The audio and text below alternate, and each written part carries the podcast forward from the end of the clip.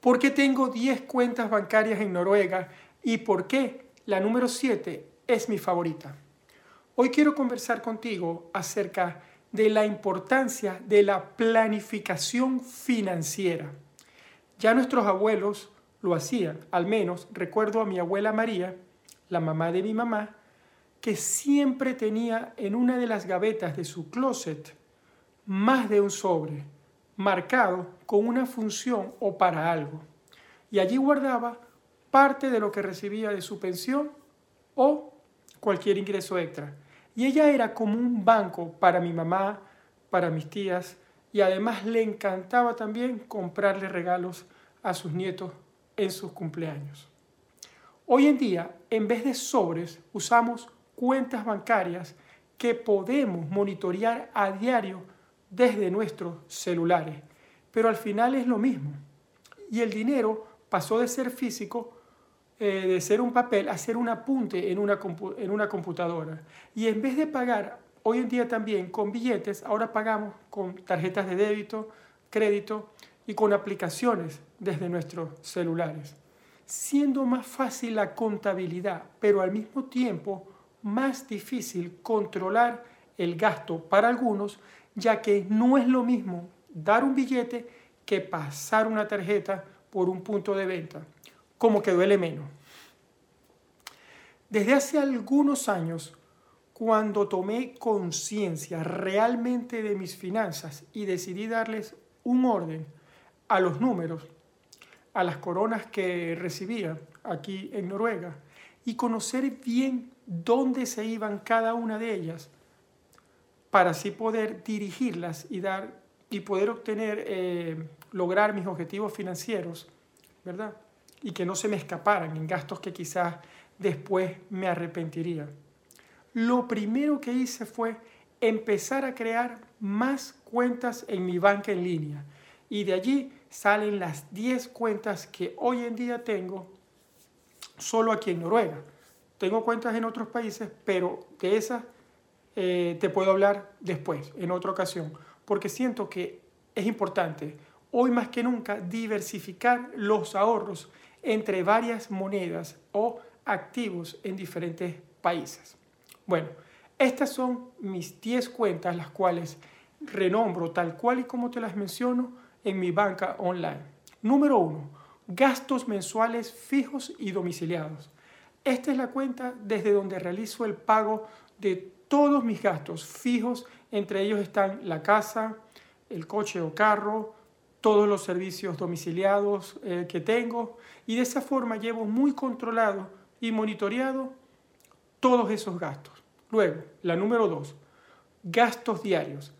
Esta es la cuenta que utilizo para realizar todos los gastos del día a día. Supermercado, farmacia, cortarme el cabello, lavar el coche, y lo que salga a diario. Luego, la número 3, anticipos y respaldo. Esta cuenta es mi banco personal. Es como el sobre que utilizo para pasar mi sueldo completo y desde allí empezar a derivar dinero hacia todas las otras cuentas el mismo día que lo recibo. Recuerda, págate a ti mismo primero. La número 4, ahorros AISC.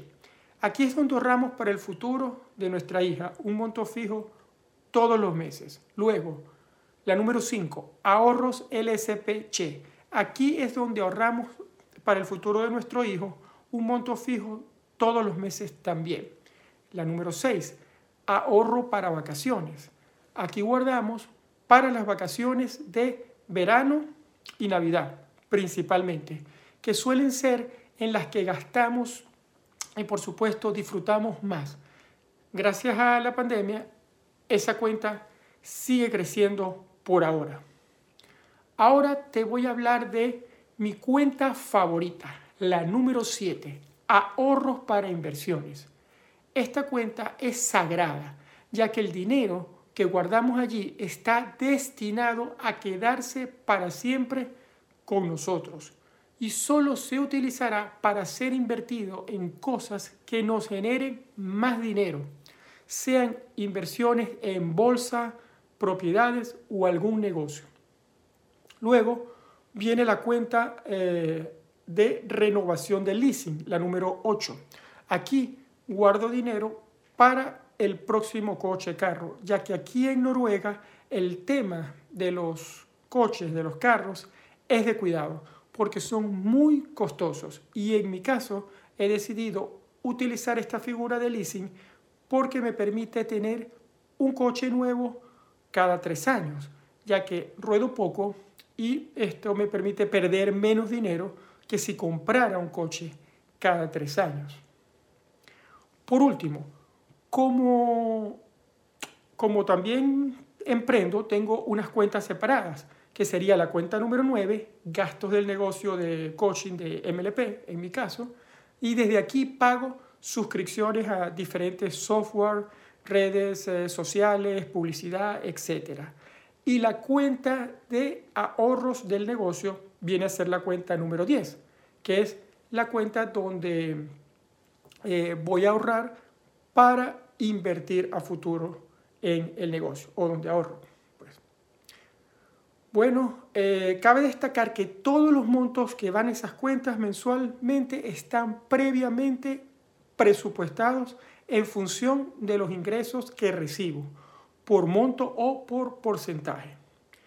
Bueno, aquí te he mostrado una parte importante de cómo manejo mi economía en Noruega y espero puedas tomar ideas es lo importante para organizar la tuya.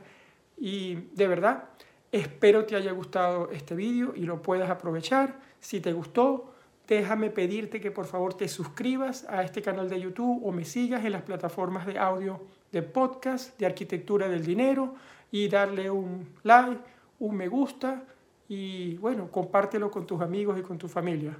Un abrazo y hasta el próximo jueves, Mario.